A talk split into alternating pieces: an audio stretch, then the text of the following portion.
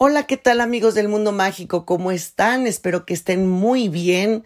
Yo muy contenta de compartir con ustedes un podcast más eh, para este hermoso canal del mundo mágico en donde tocamos temas de diferentes tipos y que bueno, van enfocados todos y cada uno de ellos para estar bien, para encontrar las herramientas, para conseguir realizar todos y cada uno de nuestros sueños. Y bueno, este podcast se intitula Una mente disciplinada. Qué importante tener una mente disciplinada para todo, para todo lo que nosotros queramos conseguir, obtener, crear, lograr. Es importantísimo tener una mente disciplinada. ¿Y a qué me refiero con tener una mente disciplinada? Pues sí, desde el tener pensamientos virtuosos, pensamientos positivos, todos de manera natural, a veces llegan esos pensamientos catastróficos, esos pensamientos negativos, negativistas, en donde pensamos que las cosas no van a salir como nosotros queremos y les damos vida a esos pensamientos, pensamientos de miedo, de inseguridad, de incertidumbre. Y bueno, es bien importante que estemos muy atentos desde que nos levantamos, ponernos en disposición, hacer nuestra oración y primero que nada, pues tener mucha fe en que todo se va a ir acomodando para nosotros, para nuestro bien y comenzar a educar a nuestra mente a tener pensamientos positivos, pensamientos creativos. Cuando nosotros alcanzamos a tener esta disciplina y tener pensamientos positivos la mayor parte del tiempo, logramos estar en un estado de creatividad. Y este es el momento más importante cuando estamos en un momento de creatividad, creando nosotros mismos las oportunidades que estamos necesitando creando nosotros mismos las opciones, las formas en cómo vamos a conseguir lo que nosotros queremos. Llámese un empleo, llámese un un proyecto que tengamos en la mente en el cual requerimos de la creatividad para poder nosotros diseñar la estrategia y poder hacer que las cosas ocurran. Por supuesto que no se debe de quedar únicamente en pensamiento.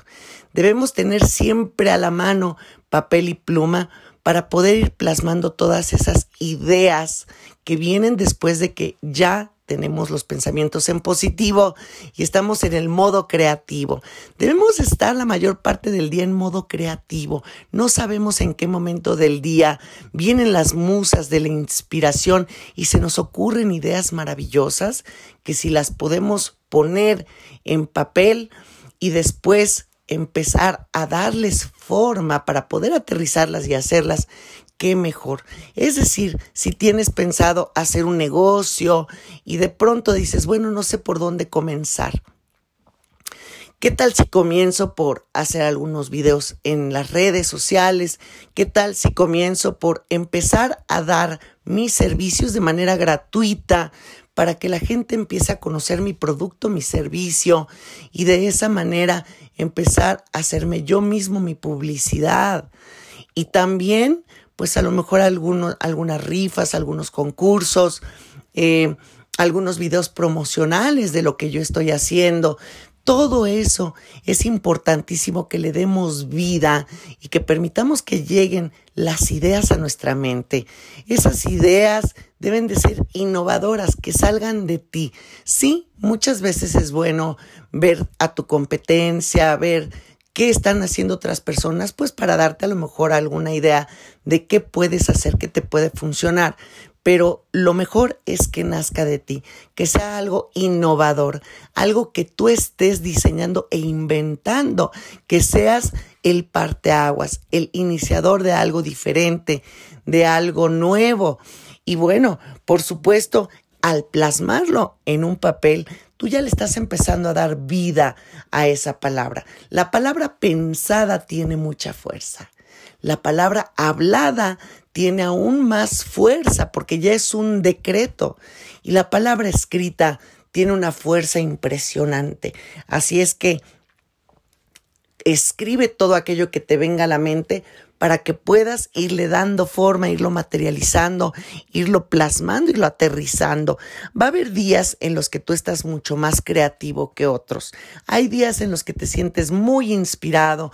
Aprovecha esos días para poder sentarte, hacer, diseñar, crear y no debe de quedarse nada más en el papel, sino que también tienes que empezar a ponerlo en marcha, a hacer todo eso que tú pensaste y diseñaste, tu estrategia, comenzar a hacerlo, a darle vida, sin miedo al fracaso, sin miedo al error. Acuérdate que la gente exitosa no es aquella que en la primera vez que lo intenta le sale a la perfección. Una persona exitosa es aquella que intenta varias veces, muchas veces se equivoca tantas, tantas veces, pero no le da miedo el fracaso.